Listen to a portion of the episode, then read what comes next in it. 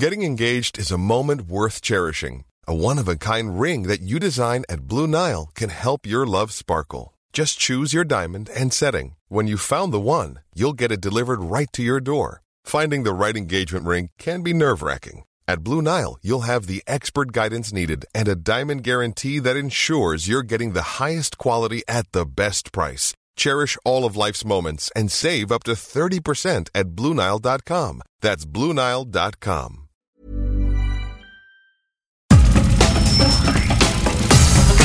Nada más por convivir. Política, cultura y ocio. Con Juan Ignacio Zavala y Julio Patán. Aquí iniciamos.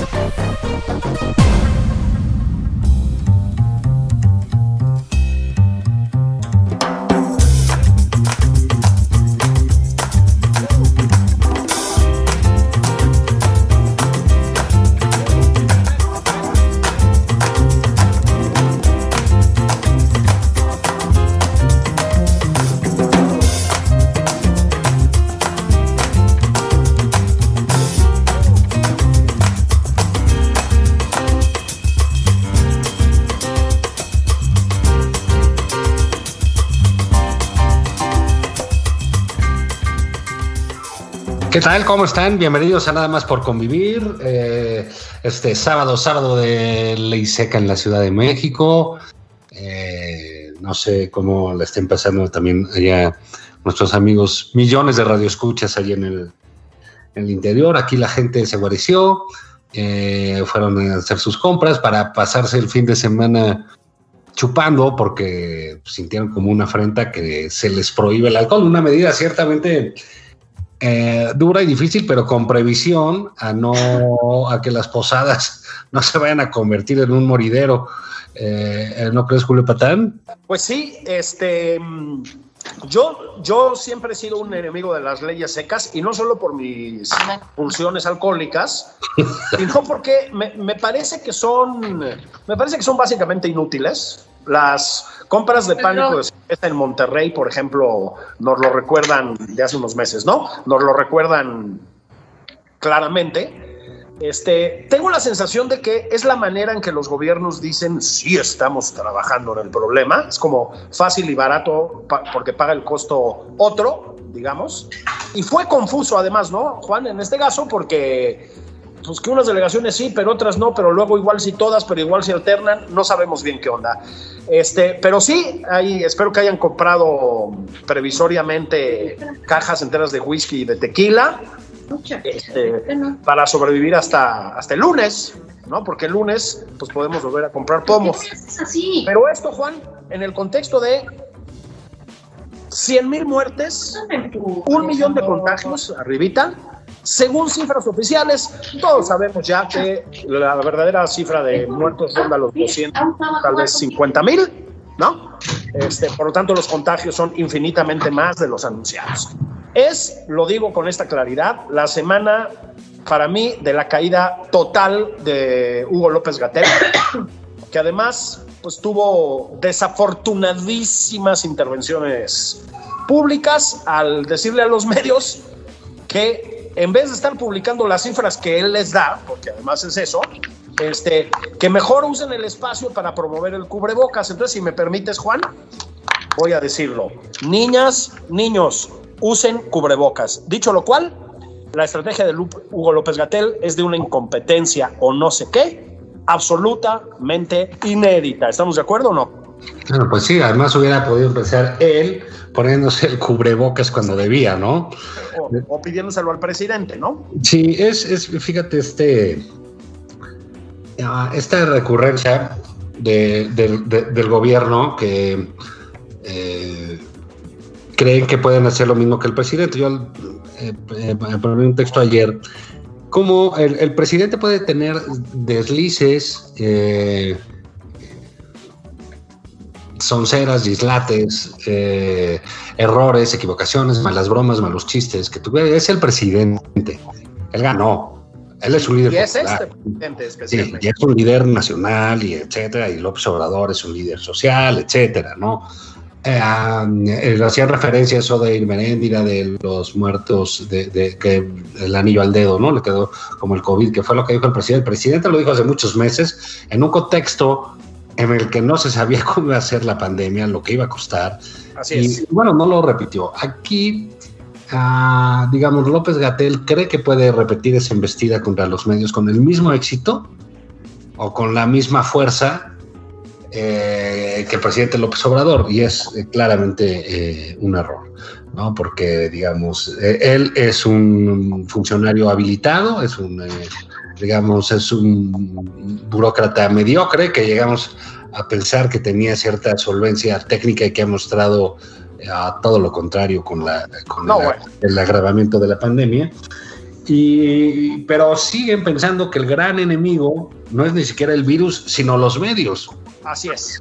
Y en ese sentido, el día de ayer en la conferencia de prensa, el presidente de la República la emprendió durísimo contra el periódico El País, que, sacó un reportaje que hablaba de 100 mil muertos, un país roto, eh, y el presidente con ese eh, conocimiento tan puntual del mundo, ¿verdad? Y tan enterado que está de todo lo que sucede, dijo que España estaba peor y que lo que les dolía era lo de las empresas, etcétera, ¿no? Lo de las empresas españolas. Estuvo muy duro ahí este, contra el país, pero para hablar de esto, eh, tenemos un personaje que ya no puede ir con John y Sabina, ¿no, Julio? No, porque ya no existe John y Sabina.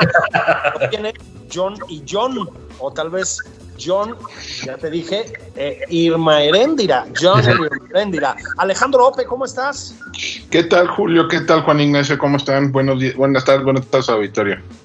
¿Cómo ves a Hugo López Gatel, mi querido Alejandro? Es, pues es, lo que dice Juan, ¿no? Eh, eh, es un hombre, digamos, que está profundamente enemistado con la empatía, ¿no? que es, es incapaz de mostrar eh, un lado humano ¿no? en, sus presentaciones que eh, tiene, diga, que tiene una autoestima frágil, ¿no?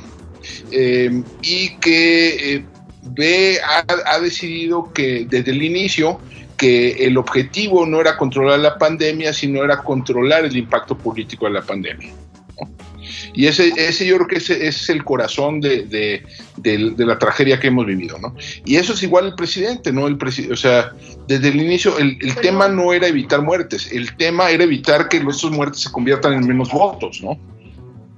O sea, es, es, ese ha sido, ese, hay una lógica política que conduce la, la, eh, la conducción de la pandemia y la respuesta gubernamental a la, pandemia se ha vuelto cada vez más evidente. Eh, no puede ahora salir a quejarse de los medios por no promover el uso del cubrebocas cuando él ha, digamos, pongámoslo gentilmente, titubeado sobre la utilidad del, del, cubrebocas, ¿no? O sea, en varios momentos dijo que no era útil y en otros dijo, sí es útil, pero solo como auxiliar, ¿no? Así eh, o sea, los mensajes han sido todo menos contundentes en ese sentido.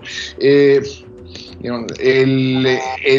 las equivocaciones, los equívocos sobre los números, las, los pronósticos cerrados que luego dice, y luego cuando le reclaman que su pronóstico no se cumplió, se queja, dice, pues ni que tuviera bola de cristal, ¿no?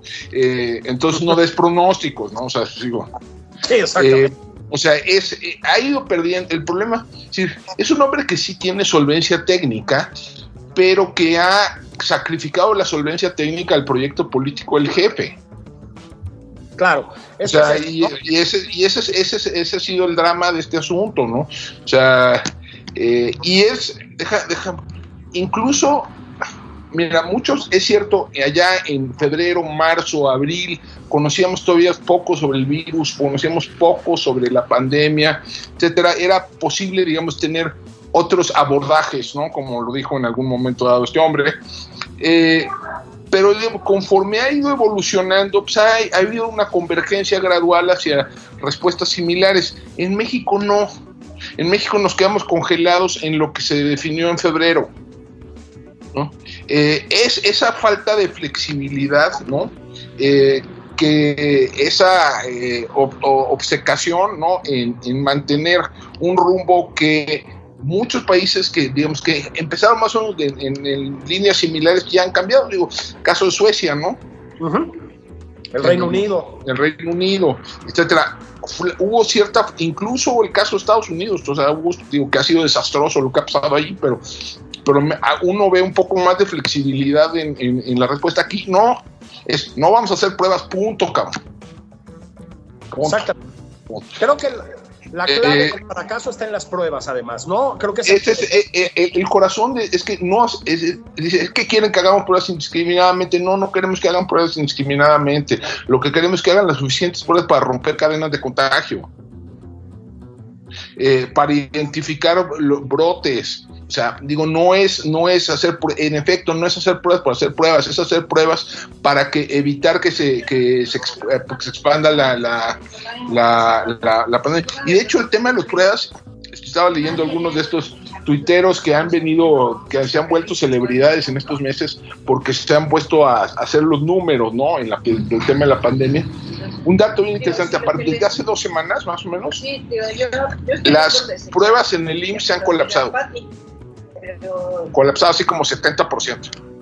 Ah. el IMSS, o sea, el número, tenemos, el número de contagios se ha, se ha reducido, los que oficialmente reportados, en buena medida porque el IMSS, por alguna razón que no han explicado, ha disminuido enormemente la cantidad de pruebas que ha realizado.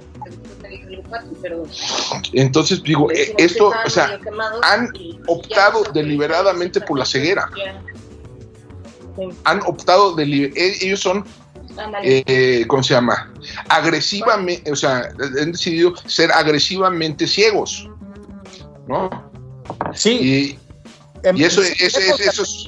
el rumbo, pues, y, y, empezar a multiplicar las pruebas, cosa que a propósito sí se ha hecho en lugares como la Ciudad de México, ahorita vamos para allá, ¿no? Este, yo creo que parte de la derrota de Hugo López Gatel, este, hay que llamarla como lo que es, eh, tiene que ver con que ya nadie lo pela. Alejandro. Es decir, cada vez más son los estados, la misma Ciudad de México que toma caminos distintos. Claudia Sheinbaum no lo formula explícitamente, pero es lo que está pasando, ¿no? Este, los medios no lo pelan y si lo pelan es para torpedearlo. Es decir, creo que sí, en su figura cada vez más, pues más triste y más reducida, estamos viendo el reflejo de este fracaso. Y sin embargo, se empeñan yo no entiendo si quieren ahorrar lana o por qué no hacen pruebas. Es que no es entendible, ¿no? Y no, no, o no hacen pruebas y no, no, no hacen, digamos, a ver, no es mucho más contundente la promoción del cubrebocas. No es, o sea, no eh, eh, modifican las, las, políticas de, de, confinamiento. No, o sea, nada, nada. Es lo que definimos en febrero, punto. No, no hay ningún tipo de flexibilidad intelectual en el equipo que ha manejado la pandemia. O sea, eh, la acumulación de datos, la acumulación de tragedias personales y colectivas no les importan. O sea, es que yo creo que, ¿sabes que El único indicador que les importa es la popularidad del presidente, es el único. Sí, claro, y también tienen, eh, este, tienen la, eh, digamos, esta fijación por, por no corregir, ¿no? Por no rectificar.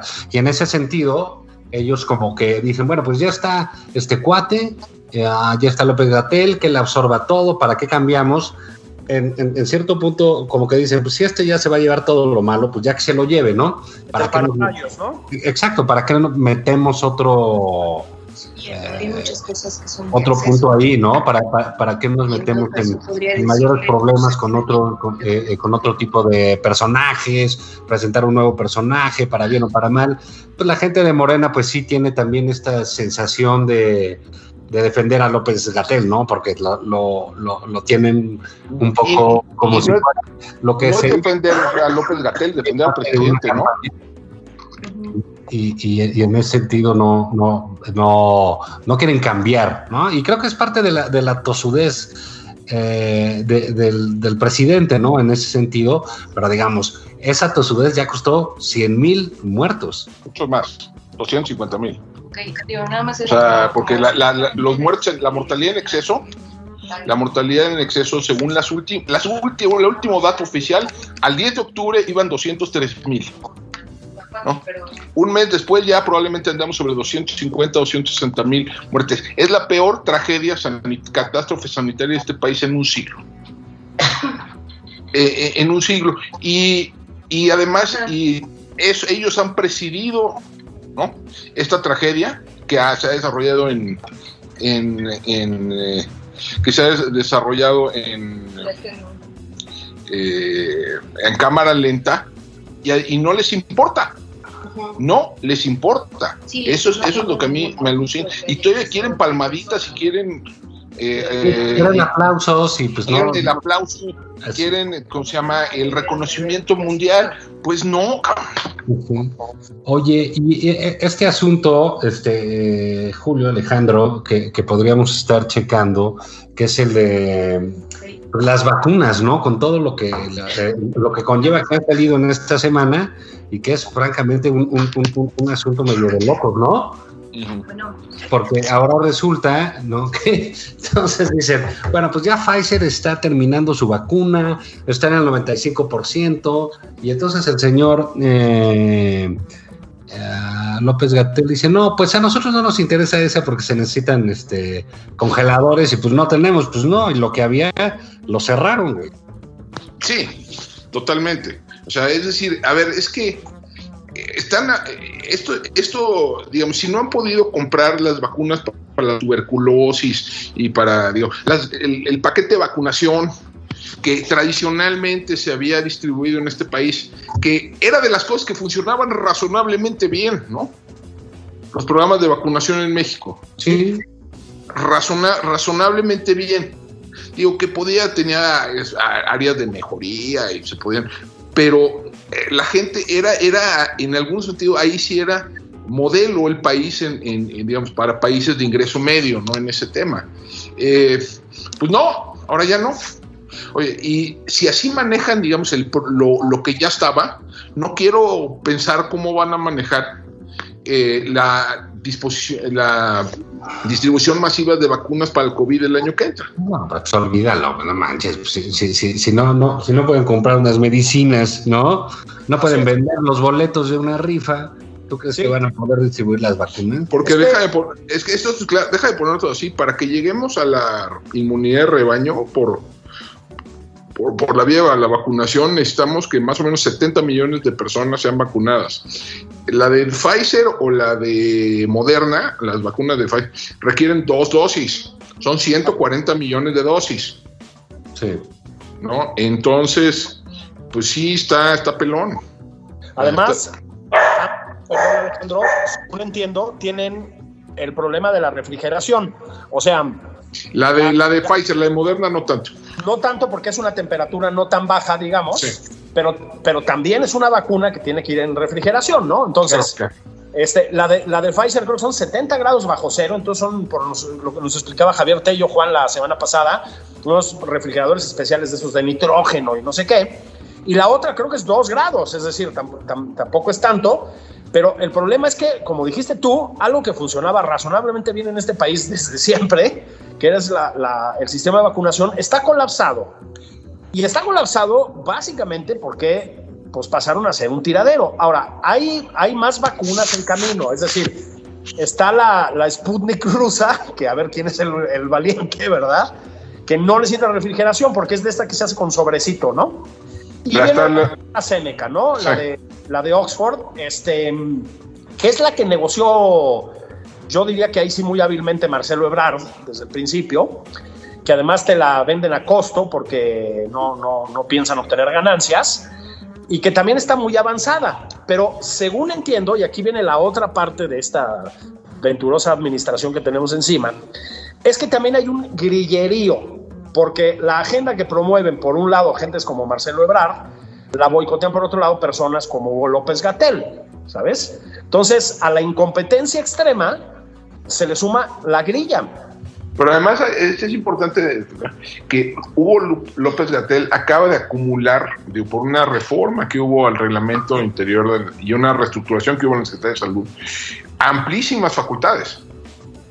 Cofepris entre ellas. Cofepris, Cofepris entre ellas, ¿no? Eh, digamos, y varios otros órganos digamos, de, de la, de la Secretaría de Salud ahora dependen de él, ¿no? Entonces, eh, digamos, eh, la no solo el problema, el problema es que no solo tenemos este, este hombre, no solo, no solo tenemos que lidiar con este hombre con el tema de la pandemia, sino en una multiplicidad de otros asuntos sanitarios. Exactamente. ¿no? Entonces, eh, o sea, no es muy venturoso el panorama, ¿no? En esa. Sí, pues miren, consideren ustedes que Cofepris es la que posibilita o no que circule hasta la última de las aspirinas, o sea, cualquier tipo de medicamento en este país. Entonces, perdón, ya lo dije, lo repito, no va a haber ni mertiolate. Re sumémosle a esto, ¿sí? Sumémosle a esto que ya tenemos una carencia Alejandro Juan, de vacunas contra el sarampión, vacunas contra la tuberculosis, lo platicamos también la semana pasada, medicamentos para el cáncer, como se ha dicho hasta el cansancio, medicamentos antirretrovirales contra el VIH. Es decir, ya hay un problema de desabasto grave, ¿eh? Grave sí. en varios ámbitos. Entonces, pues sí, el panorama se ve pues pinchón, ¿no? Bastante. O sea, deja de ponerte así. O sea, yo creo que si bien nos va, si bien nos va, empezarán a distribuirse la, la, la, vacuna ya a mediados del año que entra. O, sí. sea, o sea, si nos va maravillosamente, ¿no? Entonces, eh, y eso es. Eh, y, y, si no, pues ya nos la llevamos un añito más, ¿no? O sea, entonces sí es, sí es muy preocupante. O sea, yo creo que no, no es gracioso, ¿no? Este asunto. O sea, ya la obcecación del gobierno ¿no? y la, la, administración política de la crisis sí le está costando mucho al país, ¿no? Le está costando mucho a las familias mexicanas, o sea, está, hay muchísima gente enlutada, ¿no? O sea, no es gracioso, o sea, no, no es eh, para que el presidente se lance contra el país. O sea, no, o sea, ese no es el tema. Claro, sí, ah, o sea, es, es, muy, muy, muy... que tampoco hay es profundamente trompista, ¿no? Este asunto, ¿no? ¿Sí? O sea, eh, poco antes de la elección, Trump dijo, es que solo hablan del COVID. Sí. Pues sí, maestro, tienen 250 mil muertos oficiales, güey. Entonces, ¿qué? O sea, puta, pues no, no. Fíjate que ayer al presidente en, en la mañanera pues, eh, eh, pues, preguntaron, ¿no? Pues oiga, este, eh, 100 mil muertos, se piensa cambiar la estrategia. Y dijo que no, que por qué la iba a cambiar, que nada más que porque los que robaban antes no les gustaba lo que se estaba haciendo.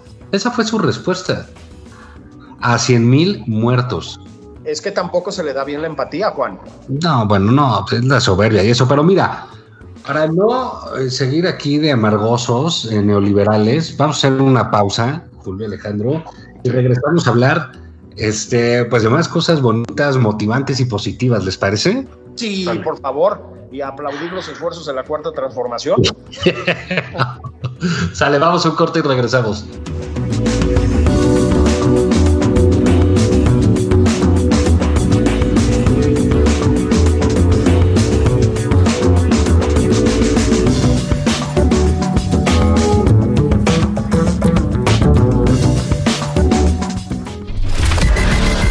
Sigue a Juan Ignacio Zavala en Twitter arroba Juan Izabala. Heraldo Radio. Sigue a Julio Patán en Twitter. Arroba Julio Patán 09.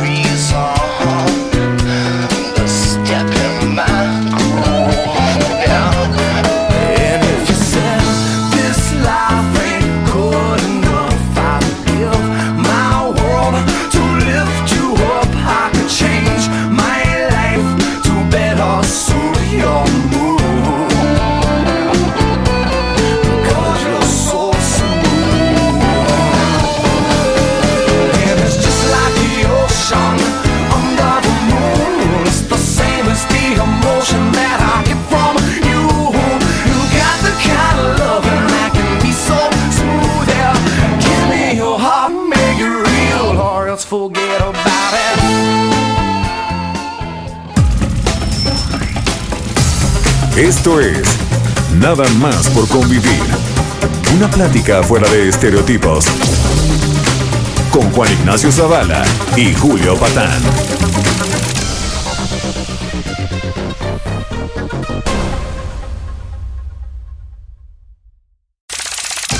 Estamos de regreso en Nada más por convivir.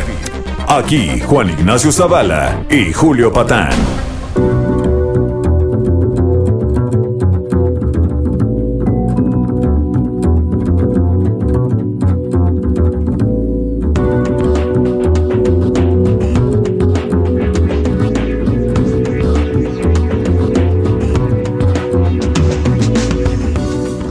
Nada más por convivir.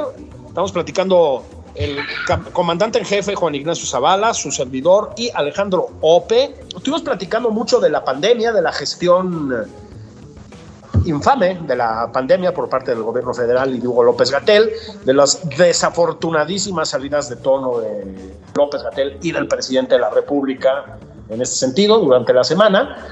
Pero hay que decir que y esto lo estoy diciendo sin ironía, yo creo que hay un terreno en el que sí obtuvieron un triunfo, vamos a ver si no es pírrico, Juan, que Sí. es en el del regreso del general Cienfuegos. Sí, claro. Fíjate que yo, la verdad, este, eh, con eso de que se nos da muy natural el espíritu crítico con la 4 este sí creo que aquí hay un asunto en el cual no esperábamos nadie un, éxito de esta manera, una, una eh, digamos, que regresara el general como regresó, como lo hicieron, la negociación diplomática, que los forzó, digamos, una eh, también la apertura eh, de información que tiene que haber en Estados Unidos. Y entonces entendimos que, pues sí, el, el gobierno de Estados Unidos a solicitud del gobierno mexicano y en pro de las relaciones bilaterales, regresaba al general Cienfuegos. Creo que es un eh, acierto del gobierno y en particular de Marcelo Ebrard, que es el único en la cuarta transformación del gabinete presidencial que da resultados, pues por eso lo ponen a comprar pipas, a, a ir por esto, que lance los cohetes a la luna, que por cierto, a ver si algún día platicamos de esa agencia espacial que estamos haciendo con los países del Caribe y eso, va a estar chingón la, la nave José José Ortiz de Domínguez o No, pues es, es- es- que vayan la- yo el otro día puse la un Twitter. Macuspana 1, ¿no? la Macuspana, sí, el Apolo Macuspana 11. Macuspana. es- se llama Alce, ¿no? La, la agencia, ¿no? Sí, la alza. Eh, Esto yo dije, yo sí creo que la mascota es Bullwinkle, ¿no? Sí, va a ser un tepescuincle, una cosa así. en vez de la perrita laica van a poner ahí a, a Martí Batres, güey. Ya nos desviamos del tema con, con, con, con la eh, con el multitask de Marcelo Ebrard, pero sin, sin lugar a dudas yo creo que fue un acierto diplomático, un acierto de política pública, un acierto de política pura, creo que, que, va a quedar en los anales de la Cancillería mexicana este el, el éxito del canciller en este, en este sentido.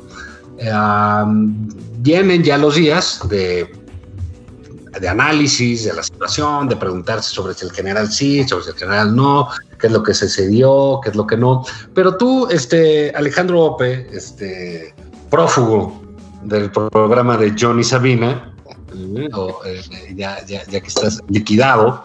Eh, cuéntanos, tú hiciste un artículo, el día de ayer publicaste un artículo en el Universal de, de cinco lecciones sobre este caso. ¿Por qué no la, las comentamos un poquito? Cómo no, mira, uno, yo creo que, a ver, esto demuestra que México no está manco en la relación con Estados Unidos. ¿no? Es correcto. Eh, que tiene herramientas políticas, diplomáticas para modificar algunas decisiones en Estados Unidos y para influir sobre el comportamiento de, eh, en Estados Unidos. ¿no? Eh, eh, me parece sumamente interesante que hayan decidido desplegarlas en este caso y no en algunas de las circunstancias previas, ¿no? Por ejemplo, cuando el presidente Trump amenazó con imponer aranceles a cambio de que pues, si México no cambiaba su política migratoria, ahí no hubo ningún, o sea, ninguna ofensiva política diplomática, fue ellos nos dijeron rana y nosotros dijimos, eh, nos dijeron salte y nosotros dijimos hasta dónde, ¿no? Eh, eh, o sea, en este caso específico, o sea, es, pero digamos, eso habla de las prioridades del- de la actual administración y no necesariamente de las capacidades del país. ¿no? El país sí hay posibilidad de, de incidir en, en- en la vida pública de Estados Unidos digamos, con, con- si se hace con, con inteligencia. Yo creo que es un primer punto. El segundo punto es eh, que yo creo que esto sí debería de ya, ya deberíamos de cerrar la puerta a la fantasía esta de que la justicia estadounidense es apolítica, ¿no? Sí, claro.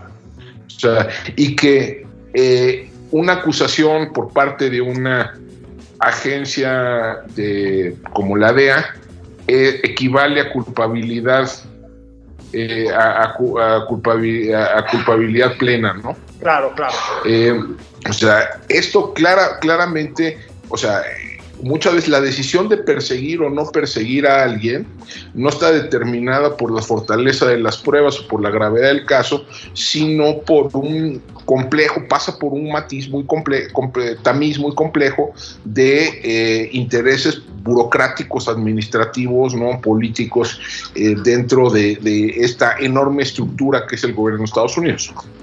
Eh, o sea, entonces, digo, entonces yo creo que es también es, es, es importante porque la gente tiene la es que lo agarraron los gringos, seguro tienen algo, pues a lo mejor no.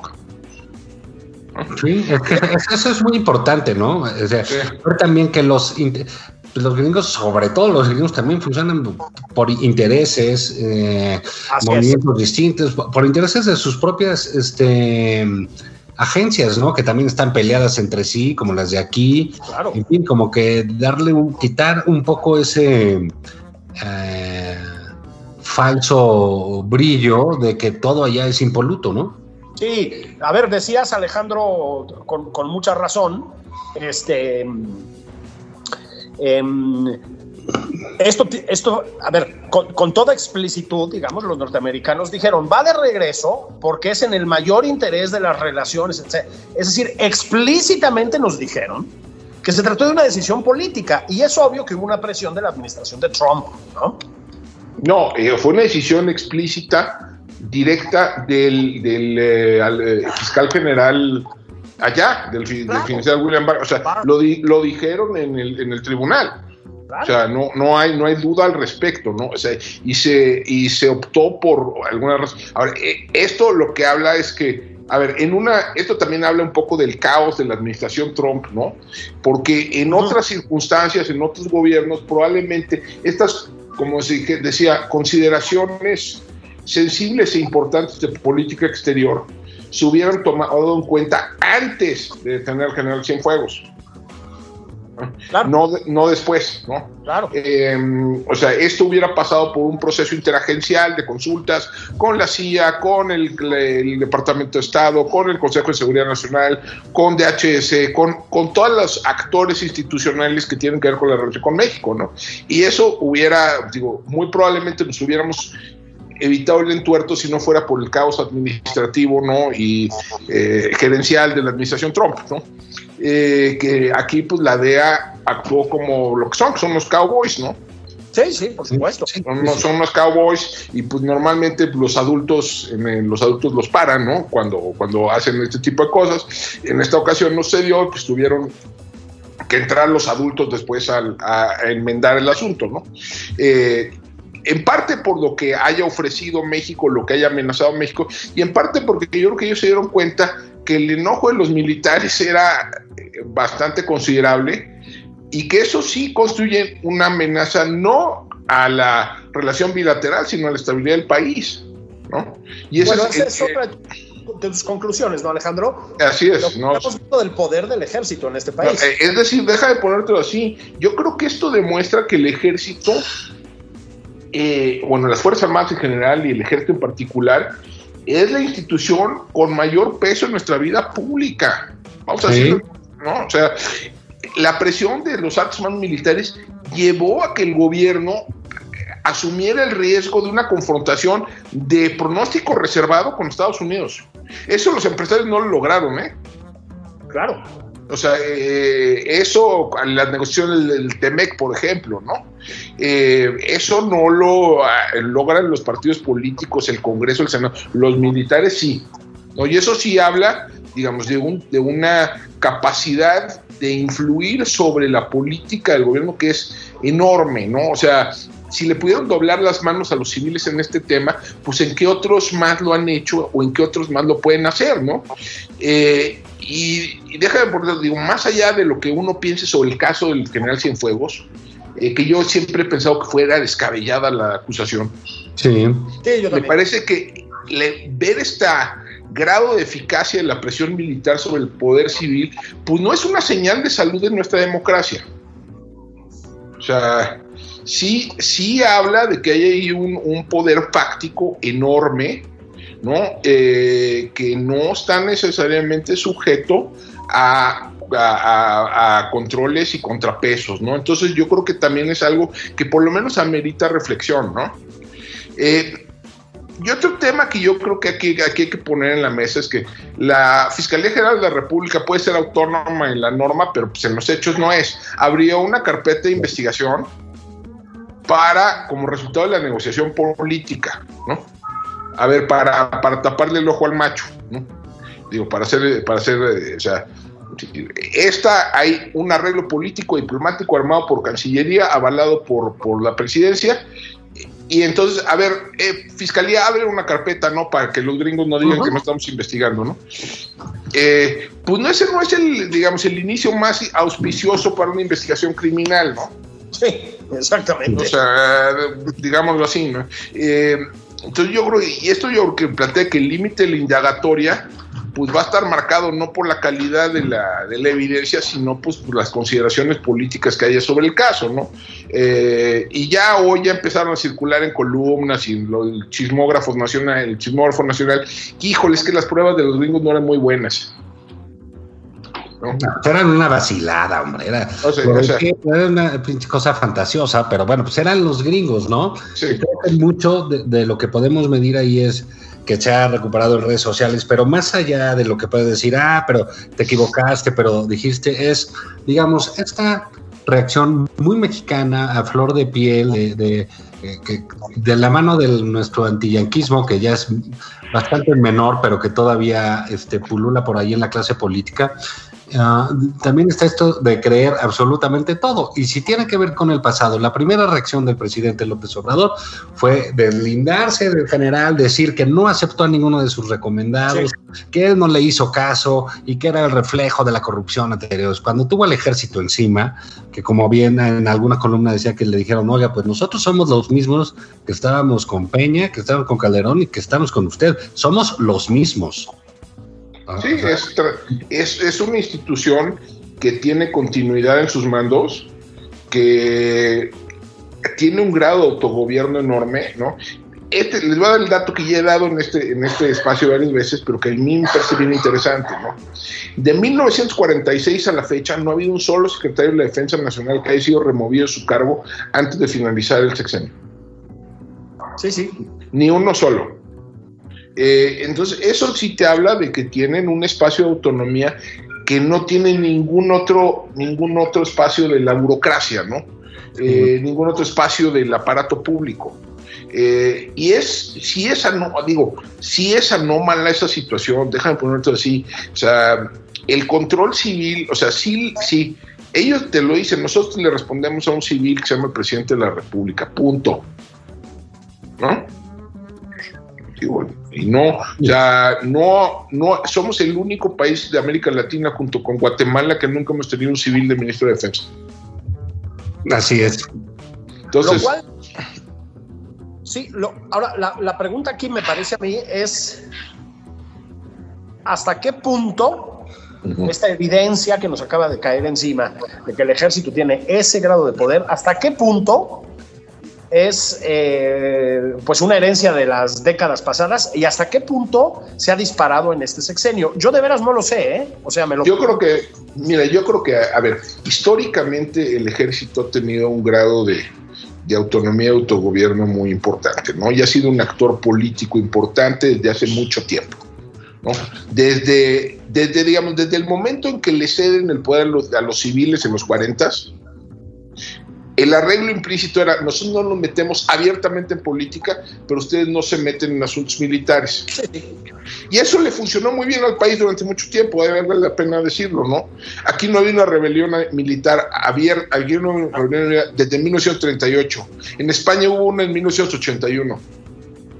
Sí, sí, claro. ¿no? Entonces, digamos, no, no es menor, es, eh, aquí nos libramos de las pesadillas de golpes de Estado y, y, dictaduras militares, o sea, es no, o sea, sí fue funcional para el país por mucho tiempo, pero en la medida que le hemos venido dando más y más y más y más facultades a los militares, en buena medida porque las instituciones civiles fracasaron, Sí, se corrompieron. Se corrompieron o, fueron ineficaces. No solo en el tema de seguridad pública, también, por ejemplo, todo el tema de protección civil, el actor central son las Fuerzas Armadas. Así es.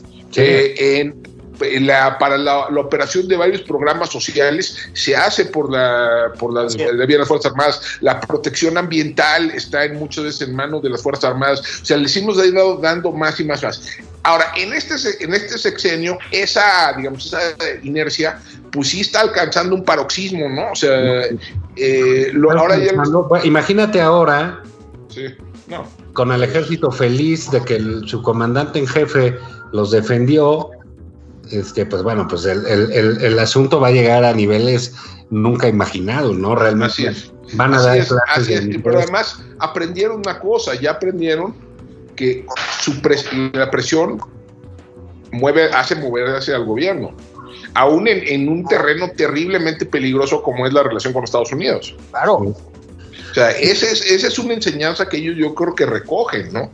Y eso, eso sí, déjame ponerte así, de no, más allá de lo que yo creo que era una vacilada la acusación contra Cienfuegos.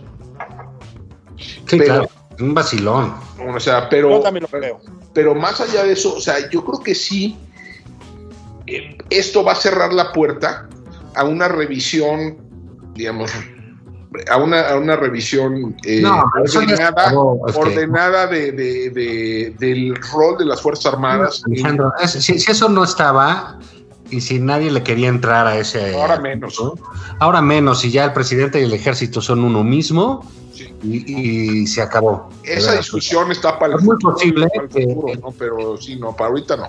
En, lugar de, del programa de Johnny Sabina, que entre en el cabo Ramírez y el sargento Rodríguez.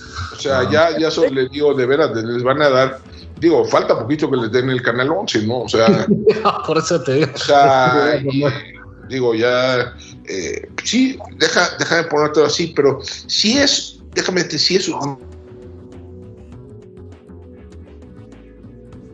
del narco. ¿no?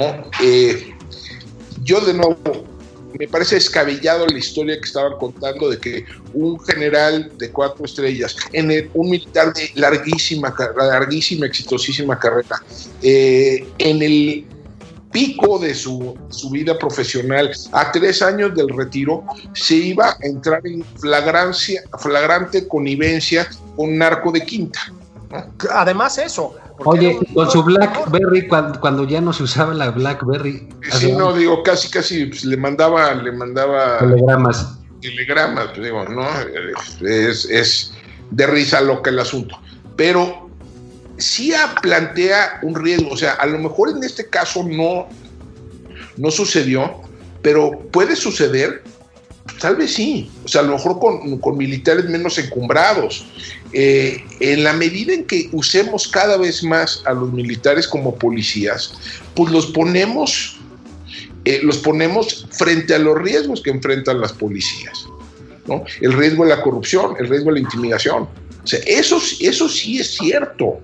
¿no? Y eso sí amerita de nuevo una, una discusión. Y no, y además porque además las Fuerzas Armadas de no son resistentes a la fiscalización externa, ¿no? A la supervisión externa. Entonces, no es un tema, o sea, sí debería de alertarnos ante a la posibilidad de que algo así suceda.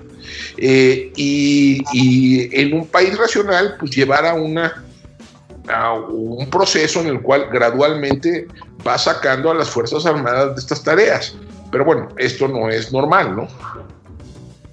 Fíjate, Alejandro, estaba yo pensando que esto puede, pero no lo sé, ¿eh? puede tener también em, consecuencias casi inmediatas con la administración de Biden, porque lo trajeron al general Cienfuegos con el compromiso público explícito, bilateral y lo que quieras de un juicio a fondo y una investigación minuciosa y sesuda y tal, ¿no? Este, los gringos son cabrones también. ¿No? Y a mí me parece que cuando esas acusaciones no afloren, probablemente porque además no, no estén justificadas, este, pues te pueden cobrar un poquito el, eh, el regreso del general, ¿no? Sí, así es. Mira, yo no creo que, digamos, déjame usted, la inexplicable y francamente condenable postura del gobierno de México frente a la elección de Joe Biden. Digo, porque es decir, el gobierno de México se puso al lado de los golpistas, digo, vamos a decirlo así. Ah, sí. Trump, Trump es un en golpista. el, G- en el Estamos del, G4. lado de los, estamos del lado de los golpistas. Punto, cabrón. ¿no? Hay que decir las cosas por su nombre. ¿no? Eh, estamos a favor de la interrupción de la democracia. Punto.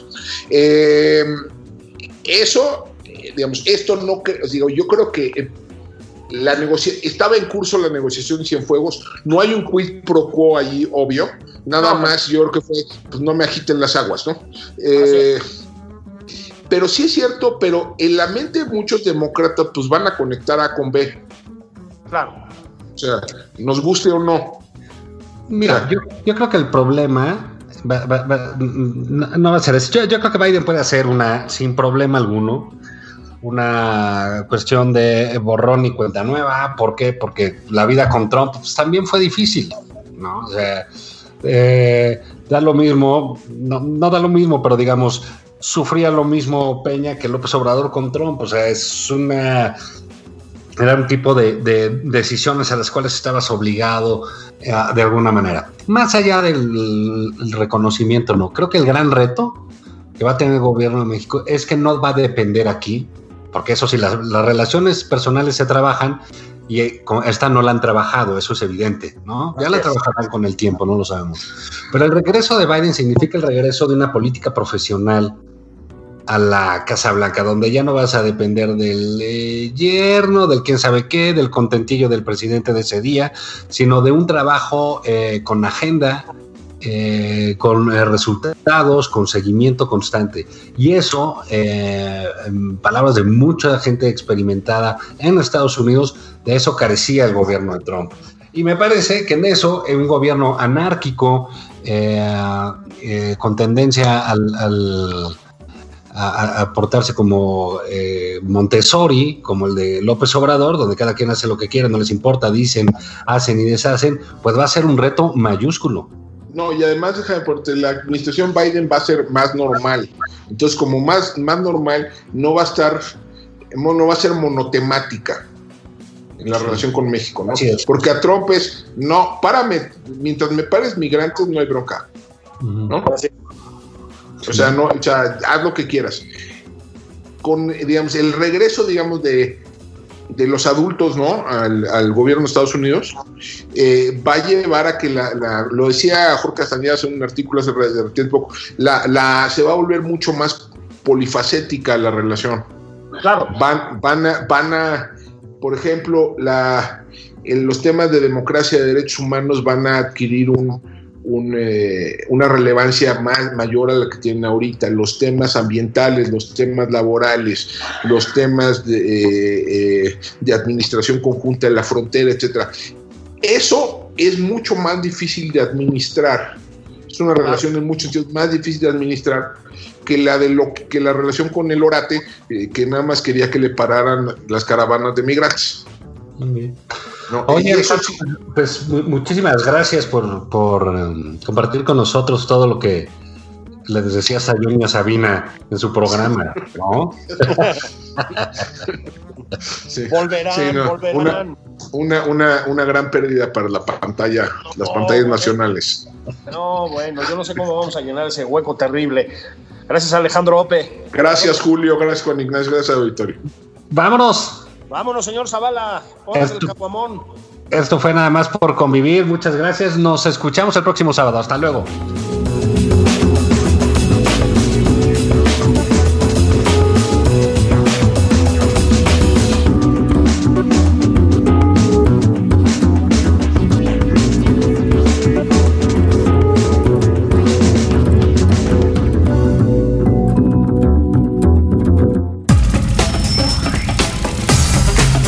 Esto fue Nada más por convivir. El espacio con política, cultura y ocio con Juan Ignacio Zavala y Julio Patán.